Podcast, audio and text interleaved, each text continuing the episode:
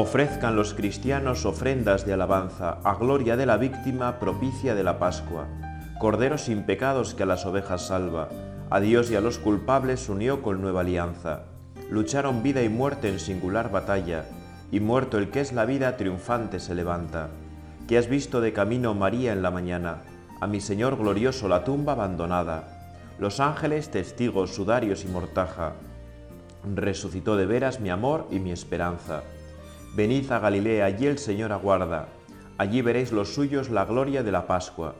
Primicia de los muertos sabemos por tu gracia, que está resucitado, la muerte en ti no manda. Rey vencedor, apiádate de la miseria humana, y da tus fieles parte en tu victoria santa. Amén. Aleluya.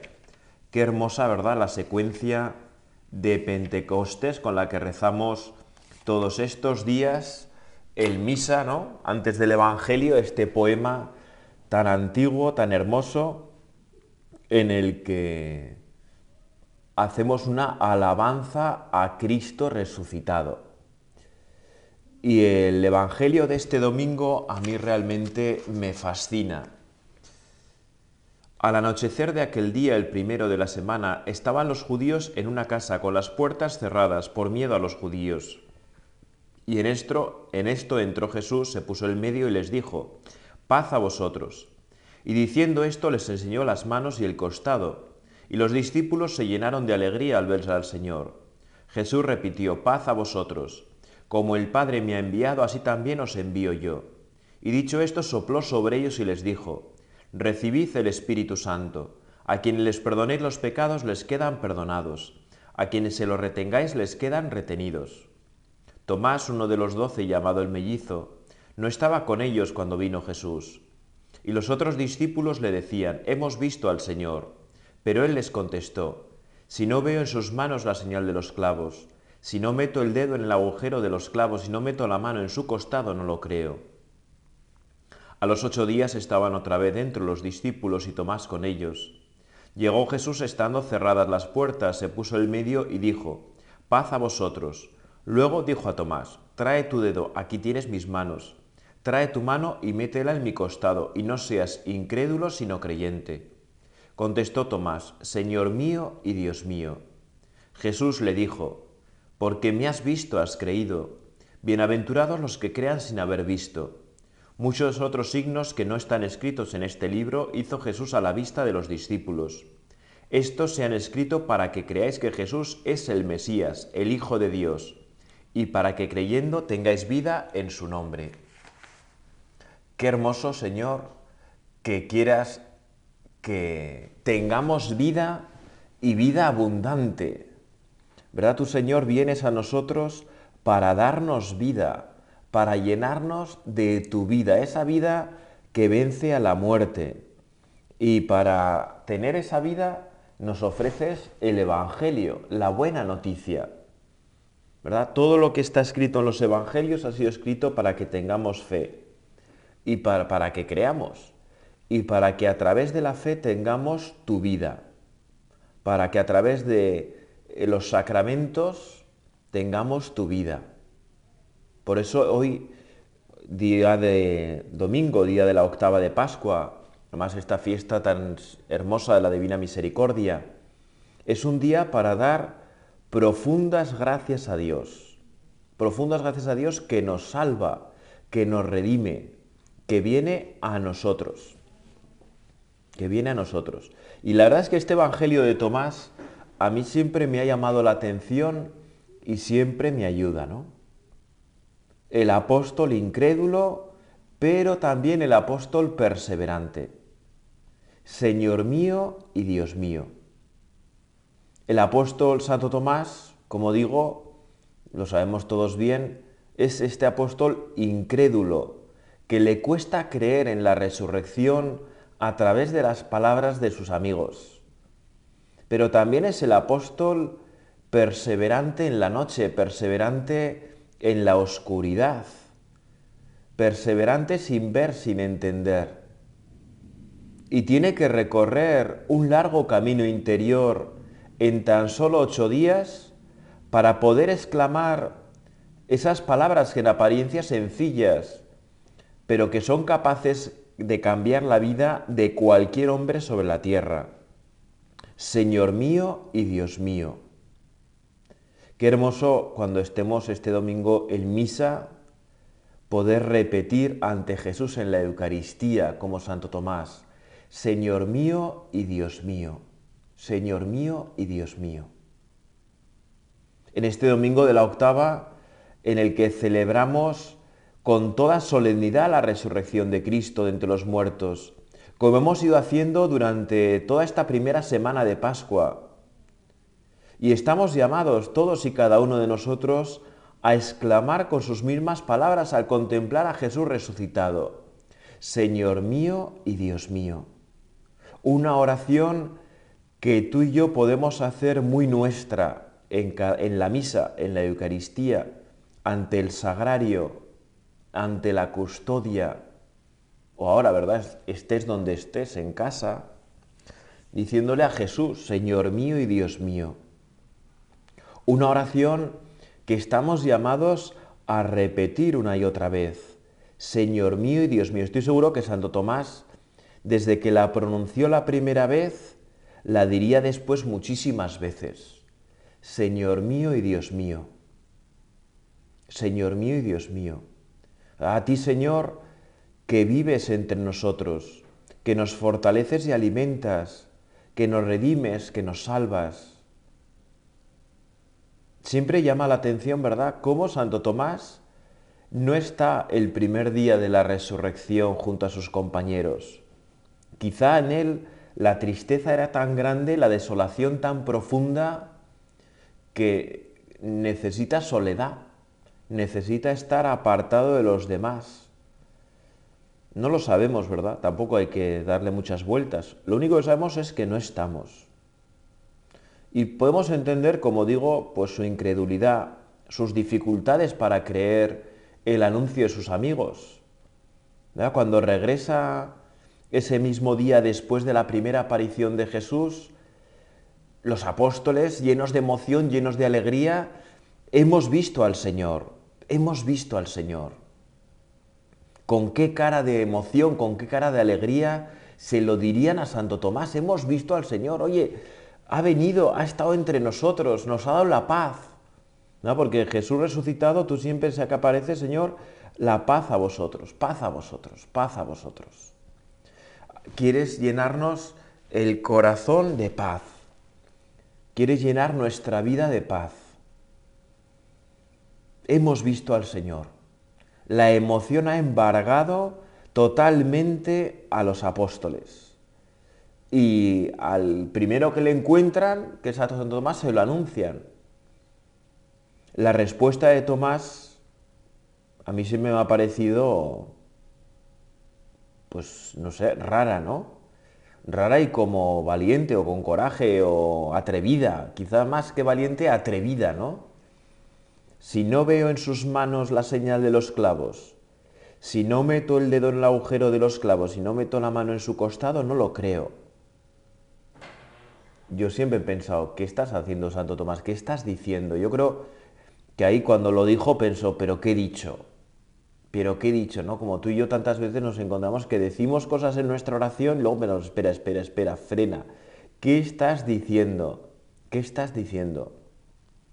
Por otra parte es un poco desagradable, ¿no?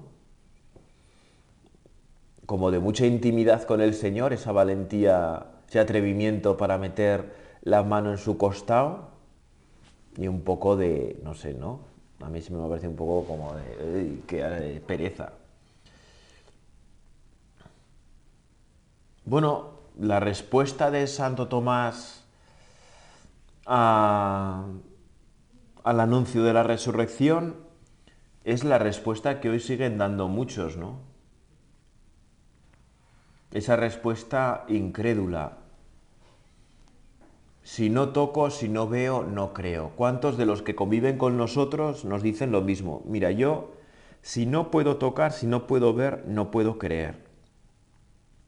Lo cual, bueno, pues ya sabemos que es una respuesta un poco manida, ¿no? Un poco sí, pero luego creemos creemos en tantas cosas que no vemos, que no tocamos, ¿no? Que es un poco irreal. es un poco irreal. ¿Cómo es posible, no, que se diera tal cambio en el apóstol incrédulo? ¿Cómo es posible que acabe arrodillado a los pies de Jesús, reconociendo su señoría y su divinidad en tan poco tiempo, ¿no? En solo ocho días. La respuesta a esta pregunta es bien sencilla de entender, pero la verdad es que no es tan fácil de imitar. Supo confiar en la alegría de sus amigos. ¿No? A mí Santo Tomás siempre me queda una gran devoción, Santo Tomás Apóstol, porque es el apóstol incrédulo y confiado a la vez. ¿no? En él vemos esas paradojas que se dan tantas veces también dentro de nosotros. ¿Cómo puede ser que me emocionen las cosas de Dios y me cueste creerlas, no?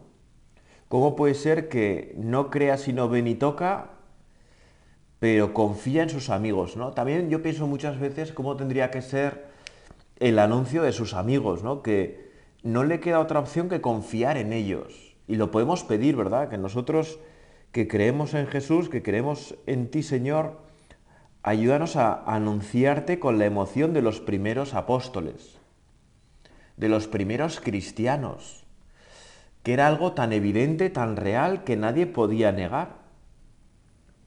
Bueno, Santo Tomás supo confiar en la alegría de sus amigos. A veces a todos nos entran dudas en, en la fe, ¿no? Nos pueden entrar dudas en la iglesia, nos pueden entrar dudas en los sacramentos, nos pueden entrar dudas en la resurrección, nos pueden entrar dudas de tanto tipo, pero tenemos que confiar en aquellos que ven, en aquellos que viven alegres en, la vida cristiana. ¿No? Eh, claro, yo siempre he pensado, ¿no? Los demás apóstoles, cuando Tomás les dejó, estarían tan tristes como él, ¿no? Tan desesperados como él. Porque al fin y al cabo todos le habían abandonado en la pasión, le habían visto al menos de lejos crucificar, le habían visto odiado por todos, burlado, escarnecido, flagelado, tan terrible todo, ¿no? Y de repente llega Tomás otra vez con sus amigos y se los encuentra alegres. Hombre, para Santo Tomás sería de un gran desconcierto.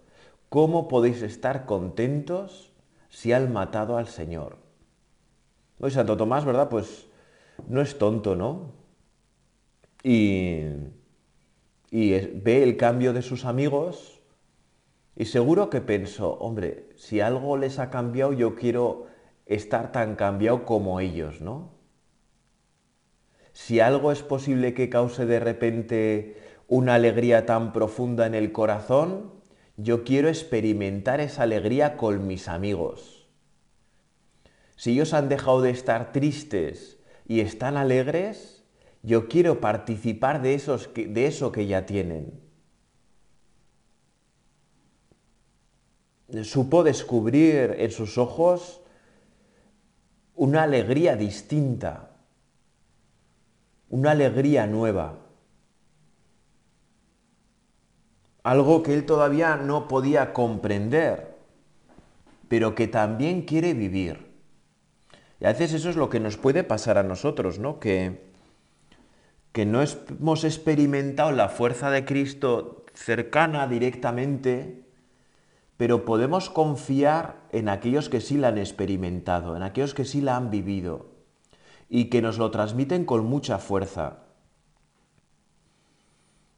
A mí Santo Tomás me hace pensar en tantos hombres y mujeres de nuestro tiempo que se comportan como él en su incredulidad, pero que no están dispuestos a imitarle en su perseverancia a oscuras.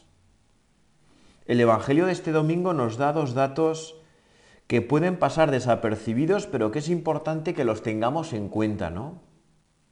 Por un lado, dice claramente el Evangelio el día de resurrección. Tomás, uno de los doce, llamado el mellizo, no estaba con ellos cuando vino Jesús. San Juan lo quiere remarcar. lo quiere remarcar. Por otro lado, nos dice el mismo Evangelio, a los ocho días estaban otra vez dentro los discípulos y Tomás con ellos. Recalca que al día de resurrección Tomás no está y recalca que a los ocho días eh, y Tomás sí que está. No, no sabemos, es verdad, qué hizo Tomás el día de resurrección, por qué no estaba con ellos en ese momento, o porque Jesús no esperó a aparecerse en el momento que él estuviera. Quizá le estaba poniendo a prueba, ¿verdad? Porque esperaba de él grandes cosas en el futuro, no lo sabemos. Pero sí sabemos qué hizo a los ocho días. Y probablemente el resto de los días, no entre uno y otro. Como he dicho antes, confió en el anuncio de sus amigos, confió en la alegría de sus amigos y por si acaso no se separó de ellos. Y es muy fuerte porque Santo Tomás perseveró confiando en el anuncio de sus amigos. Confió más en su alegría que en su incredulidad. Ojalá Jesús que nosotros podamos anunciarte con tanta alegría, con tanto fervor, con tanta seguridad, que sean muchos los que desean ese encuentro contigo, los que desean encontrarse contigo y perseverar con nosotros, aunque no vean nada. Paz a vosotros, a los ocho días, ¿verdad? Paz a vosotros. Trae tu dedo, aquí tienes mis manos. Trae tu mano y métela en mi costado. Jesús que se le aparece otra vez a los once y, y yo siempre me imagino esta escena con un poco así, ¿no? De Jesús con picardía, con, con chulería madrileña, ¿no? A ver, a ver, a ver, ven aquí, ven aquí, ven aquí, Tomás, que tengo algo para ti. Trae tu dedo, venga, venga, ¿no querías aquí ver las heridas? Trae tu dedo, aquí tienes mi mano, venga, venga, atraviesa. Tú que eras tan gallo, atraviesa. Venga, venga, trae tu mano, ven, trae tu mano, trae tu mano. Métela en mi costado. Qué escena de una profunda intimidad y un poco de, mm, no sé, ¿no? De, y Jesús que siempre nos corrige. Y no seas incrédulo sino creyente. Esto vale para todos nosotros. ¿Verdad? Jesús que nos anima a tocarle, a palparle y a no ser incrédulos sino creyentes. Señor mío y Dios mío. Es toda la respuesta que da Santo Tomás. Y con eso cae rendido. Yo siempre me lo he imaginado, no lo dice el Evangelio, pero la verdad es que yo siempre me lo he imaginado de rodillas, ¿no? Porque ante ese momento, claro, reconocerle como su Señor y como su Dios, pues parece que la actitud más probable, más humana, ¿no? Es arrodillarse ante, ante Jesús. Señor mío y Dios mío. El cambio se ha producido tras el encuentro con Jesús resucitado, perseverando junto a los demás apóstoles y la Virgen María, que no les dejó solos en ningún momento. La Virgen María que les ayuda a regresar al Señor tras el abandono en la pasión. Es hermoso cómo la, es necesaria la iglesia para encontrarse con Jesús resucitado es necesaria la iglesia, perseverar en la iglesia. Y cuando uno persevera en la iglesia con los apóstoles, con la Virgen María, en oración, Jesús antes o después siempre se nos muestra. Bueno, es el cambio que se tiene que dar en cada uno de nosotros en cada Pascua que celebramos. Reconocer en Jesús al que ha vencido a la muerte, al que es el auténtico Señor, el verdadero Señor, aquel que nos ayuda a vencer con Él. La Pascua, pues no es que de repente tú y yo ya no seamos pecadores, que no tengamos dificultades, que no tengamos males.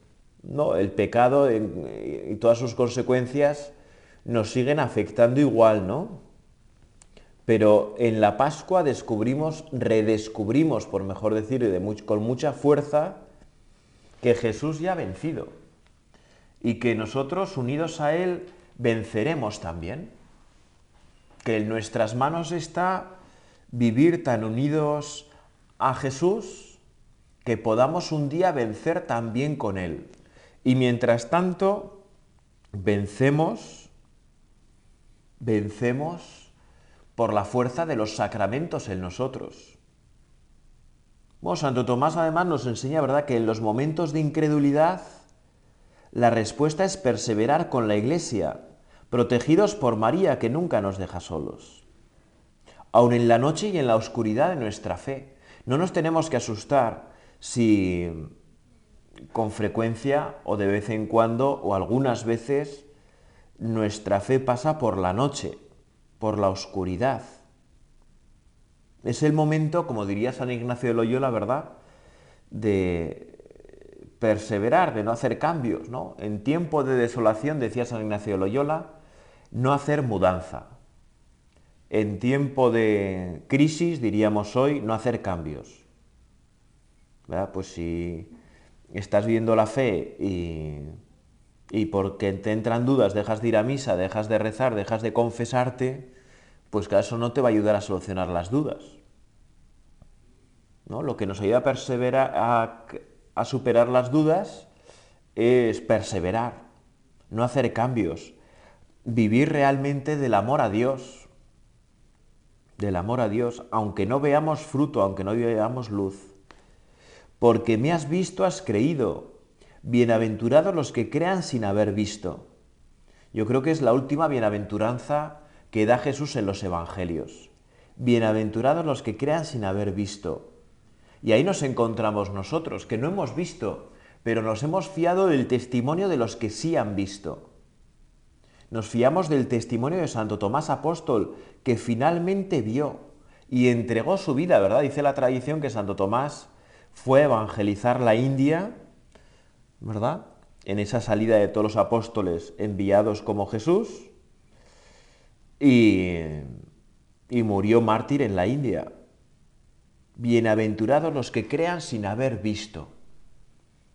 Está, tú, Señor, nos estás llamando dichosos, alegres, bienaventurados, porque hemos creído sin haber visto, porque nos hemos fiado de la alegría de una cadena de testigos que culminan los apóstoles, de aquellos que comieron contigo, que estuvieron contigo, que te vieron, que comieron contigo. Paz a vosotros. Como el Padre me ha enviado, así también os envío yo. Recibid el Espíritu Santo. A quienes les perdonéis los pecados les quedan perdonados. A quienes se los retengáis les quedan retenidos. Qué hermoso, ¿verdad? Descubrir una vez más que tú y yo hemos sido enviados por Jesucristo al mundo para anunciar la buena noticia para anunciar y vivir el perdón de los pecados. Ese perdón que recibimos nosotros a través del sacramento, poderlo extender en nuestra vida a los demás. El gran fruto de la Pascua es poder participar de la divina misericordia del Señor, que se derrama sobre nosotros. El Señor, que siempre que arrepentidos le pedimos perdón, siempre nos perdona siempre nos perdona. ¿no? Y que nos convierte a nosotros en apóstoles de la misericordia, apóstoles del perdón de Dios allá donde nos encontremos, dejándonos, como digo, perdonar primero por Dios y luego también llevando ese perdón allá donde nos encontremos. Para poder seguir rezando el Padre Nuestro a lo largo de toda nuestra vida. Perdónanos nuestras ofensas como también nosotros perdonamos a los que nos ofenden. Claro, para nosotros poder rezar el Padre Nuestro, hemos de ser apóstoles de la misericordia, misioneros de la misericordia, de ese perdón estupendo que hemos recibido de Dios. Y en este domingo ya sabes que se celebra la divina misericordia, esta devoción eh, manifestada por Jesús a comienzos del siglo XX, si no me equivoco, a Santa Faustina Kowalska, y extendida por todo el mundo gracias al, Papa San Juan Pablo II, ¿no? que instituyó que este día, a petición de Jesús a Santa Faustina Kowalska, fuera el Domingo de la Divina Misericordia. Un domingo para profundizar en el amor misericordioso, el amor perdonador de Dios por nosotros, Dios que se ha inclinado sobre nosotros para elevarnos a sus alturas ese amor de ese corazón que se apiada de nosotros, de nuestra miseria, porque tú y yo pues somos miserables. Pero reconocer nuestra miseria sería trágico si no encontráramos nadie que nos socorriera de ella. Pero realmente, sabiendo que en Jesús encontramos a, la misericordia de Dios, reconocer nuestra miseria, que siempre da un poco de perecilla, pues lo tenemos que mirar con otra mirada, con otros ojos, porque mi miseria encuentra respuesta en Cristo. Y como mi miseria encuentra respuesta en Cristo, pues entonces miro mi miseria desde otro punto de vista, desde la redención en Cristo. Y por eso, ¿verdad? Podemos ver que un mundo nuevo renace del pecho abierto de Cristo por la lanzada del romano. Ese pecho abierto que hoy Tomás toca con su mano. Ese pecho abierto en el que tú y yo también estamos llamados a tocar en nuestra vida a través del sacramento de la penitencia. ¿no? Cada vez que tú y yo nos confesamos es como acudir a ese pecho abierto del Señor que a través de su sangre y del agua derramada nos purifica y alimenta. Entonces, un mundo nuevo renace de la Pascua, un mundo nuevo renace del corazón de Cristo, un mundo nuevo de amor, de paz, de misericordia, en el que tú y yo hemos de ser los protagonistas de esta nueva forma de hacer las cosas fundamentada en Cristo resucitado. El fundamento de nuestra vida de la Pascua en adelante ha de ser Cristo resucitado. Cristo resucitado. ¿Cuál es el fundamento de mi vida? ¿Cuál es la piedra angular de mi vida? Aquel, aquella piedra en la que se sostiene el edificio de mi vida entera. Cristo resucitado. El que ha vencido a la muerte, como decíamos en esa oración tan bonita al comienzo de este rato de oración. Primicia de los muertos, sabemos por tu gracia que está resucitado, la muerte en ti no manda. Rey vencedor, apiádate de la miseria humana y da tus fieles parte en tu victoria santa. Qué hermosa jaculatoria, ¿verdad? Para repetir muchas veces a lo largo de este día. Rey vencedor, apiádate de la miseria humana y da tus fieles parte en tu victoria santa. ¿A qué momento podemos encontrar a lo largo del día para repetírselo con cariño? Y decirle hoy muchas veces a María, María, ayúdame a acudir siempre a Jesús con alegría, a quitar de mí el miedo, el temor, la cobardía. San Agustín decía que el demonio, ¿verdad? Cuando nos tienta, nos asegura que nuestros pecados no tienen consecuencias. Y cuando hemos pecado nos dice que nuestros pecados no tienen solución. Nosotros desde Cristo resucitado sabemos que el pecado tiene consecuencias, que es lo que le ha llevado a él a morir en la cruz, y que el pecado siempre tiene solución en Jesucristo. Vamos a pedirle a nuestra Madre, a la Virgen, Santa María, que ella nos ayude a vivir muy unidos a Cristo durante toda nuestra vida, a que en la noche de la fe acudamos a la iglesia a través de la cual Cristo se manifiesta glorioso y resucitado en el mundo. Dios te salve María, llena eres de gracia, el Señor es contigo. Bendita tú eres entre todas las mujeres y bendito es el fruto de tu vientre Jesús. Santa María, Madre de Dios, ruega por nosotros pecadores, ahora y en la hora de nuestra muerte. Amén.